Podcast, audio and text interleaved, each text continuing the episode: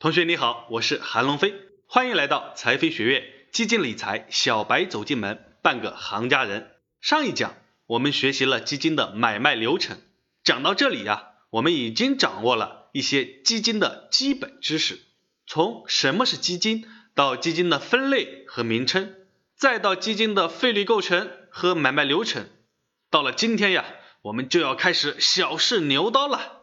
我们接下来就通过实操的方式体验基金的买卖过程，从而把我们前面的知识内化成可以实操的技能。这一讲同样建议你对照文稿，边听边学。我们还以嘉实中证五百 ETF 连接为例，在接下来的图示演示过程中，我会有稍微的停顿，以便你更方便的去理解。首先，我们知道这只基金。是一只股票型基金，知道了它的名称构成，会查看它的费率结构，然后就是买入和卖出了。具体的买入卖出操作如下所示：第一步，在支付宝里找到这只基金，找到以下这个界面，点击上方图一中右下角蓝色的买入按钮，点击后的界面呢，如下方图二所示。作为初学者，一开始不建议买多，你可以买入十元的金额作为尝试，在买入金额中输入数字十，然后选择付款方式。选择完成后，点击下方图三中的蓝色确定按钮。好，我们再进行下一步。开始买入这只基金的时候呢，有的可能会弹出一条风险提示，就如下方图四显示的这样。这是买基金时啊，系统正常的一个提醒，因为我们买的不多嘛，最大的风险就十元，当然这个风险对我们来说可以忽略不计。然后点击继续操作按钮，最后支付买入这笔基金，支付成功后呢，如下方图五所示，如图五所示，买入成功后会显示什么时候能确认份额，什么时候能查看收益。这个呢是四月七日啊十五点以后申请的，四月九日才能够确认份额，确认份额后就开始享受收益了。四月十日可以查看四月九日的当天收益。我们再看下一步，买入完成后，点击图五右上角的完成，就能够看到你所买的基金了。这是操作完成后，等我们下次打开支付宝，那在哪里找到你所买的基金呢？按照以下流程。依次操作就可以找到你买的这只基金了。好了，通过这次实操，你是否熟悉了买入流程呢？接下来讲一下卖出的流程。按照刚学习的方法，在持有里找到嘉实中证五百 ETF 连接 C 这只基金，点开界面如下。找到这个界面后啊，点击下方的卖出按钮，如上方图中箭头所示，你会发现。卖出按钮是浅色的，它表示你无法卖出，这是因为当天买的份额基金公司还没有确认呢。基金公司确认以后，你就可以点击卖出了。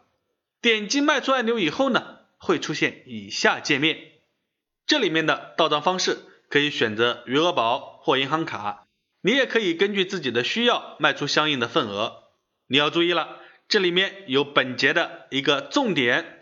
先放两张图，你来对比一下区别。左边是买入，但买入使用的是人民币；右边是卖出，但卖出的是份额。所以经常有同学问我们财商教练，为什么我的基金是一万元，哎点击卖出的时候不是这个数呀？例如这只基金的基金净值现在是二，你现在持有的这只基金值一万元，你点击卖出的时候呢？上面显示最多可卖份额五千份，有的同学可能会把这五千份呀错误的认为是五千元了，其实不是的。这只基金呢，现在一个份额是两元，如果你卖出五千份，到账额就是一万元；如果卖出的是两千份，到账额就是四千元。我们现在点击确定卖出，如果你卖的这只基金从买入算起。没有超过七个交易日，就会显示如下界面。一般呢，我们七天内是不会卖出的，否则会收取很高的手续费。这是很不划算的。正常情况下，我们卖出成功后会如下图这样显示，卖出的到账时间也是和买入时间原理是一样的。如果 T 日三点前卖出，第二个交易日到账；如果 T 日三点后卖出，那还要隔一个工作日，第三个交易日到账。但是要注意，到账方式选择余额宝和银行卡的到账时间是不一样的。好了，今天这一讲就说到这里，我们来总结一下这一讲的内容。第一点，我们通过本讲的实操，详细的介绍了一只基金的买入和卖出流程。以及一些细节方面要注意的点，让你真正的打通了基金买卖的任督二脉。第二点，强调了一个常见的误区：买入一只基金的时候是用钱来呈现的，卖出的时候呢是用份额来呈现的。在这一讲的结尾，给你留一个作业，自己重新选择一只基金，独立的完成买卖流程。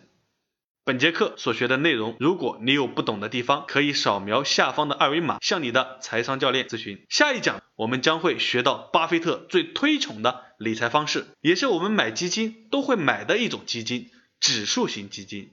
最后和你分享一个巴菲特说的金句：通过定期投资于指数基金，那些门外汉投资者都可以获得超过多数专业投资大师的业绩。这里是财飞学院，我们下一讲再见。